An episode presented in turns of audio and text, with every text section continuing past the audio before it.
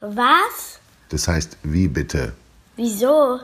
Wie erkläre ich's meinem Kind? Was Spenden von Schenken und Sponsern unterscheidet, von Markus Jung und Niklas Saboy. Es gibt verschiedene Möglichkeiten, Menschen in Not zu helfen. Schnell, unkompliziert und weit verbreitet ist die Spende. Man verschenkt, was man selbst nicht zwingend zum Leben braucht. Das können an Weihnachten ein paar Euro in der Kirche sein, Geldspende oder ein paar Semmeln für den Bettler in der U-Bahn, Sachspende. Hauptsache ist, dass man es freiwillig tut und dass man keine Gegenleistung erwartet, also anders als beim Einkaufen für seine Spende nichts bekommt, außer vielleicht ein dankbares Lächeln. Das unterscheidet die Spende auch vom Sponsoring, wie wir es zum Beispiel aus dem Fußball kennen.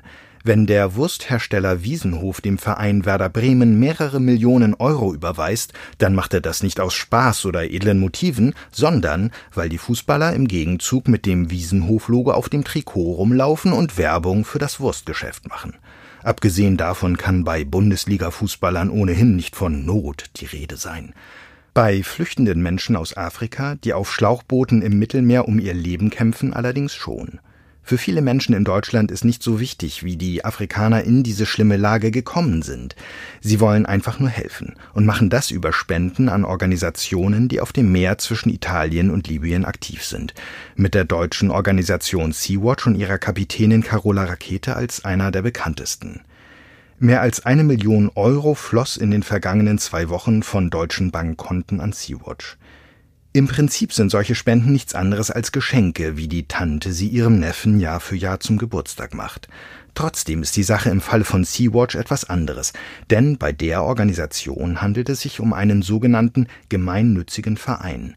Solche Vereine sind offiziell dazu verpflichtet, kein wirtschaftliches Geschäft und auch nicht wie Parteien Politik zu betreiben, sondern ausschließlich Gutes für die Menschheit zu tun. Etwas Gutes, das bedeutet konkret die Förderung von Kunst, Bildung, Völkerverständigung, Umweltschutz oder wie bei Sea-Watch die Rettung von Menschen aus Lebensgefahr. Wer mit Geld gemeinnützige Vereine unterstützt, hat im Vergleich zur Spende an nicht gemeinnützige Organisationen einen großen Vorteil. Er darf dann bis zu einer bestimmten Höhe weniger Steuern zahlen. 20 Euro an Sea-Watch bedeutet also ein paar Euro weniger Steuern am Ende des Jahres, wenn man normal arbeitet. Geregelt wird das über sogenannte Spendenquittungen, also Nachweise in Papierform, die Spender und Empfänger unterschreiben.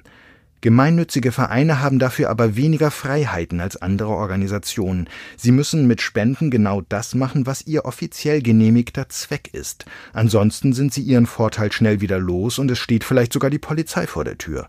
Sea-Watch zum Beispiel darf also nicht das viele Geld für den Kauf von Luxusautos oder teuren Kaviar verwenden, erlaubt es hingegen, ein neues Schiff für die Rettung von Menschen im Mittelmeer zu kaufen, wie es der Verein angekündigt hat. Wichtig ist, dass jeder eingenommene Euro und jeder ausgegebene Euro fehlerfrei und lückenlos notiert wird. Auf diese Weise sind Spenden anders als Geschenke, zumindest wenn sie an gemeinnützige Vereine gehen.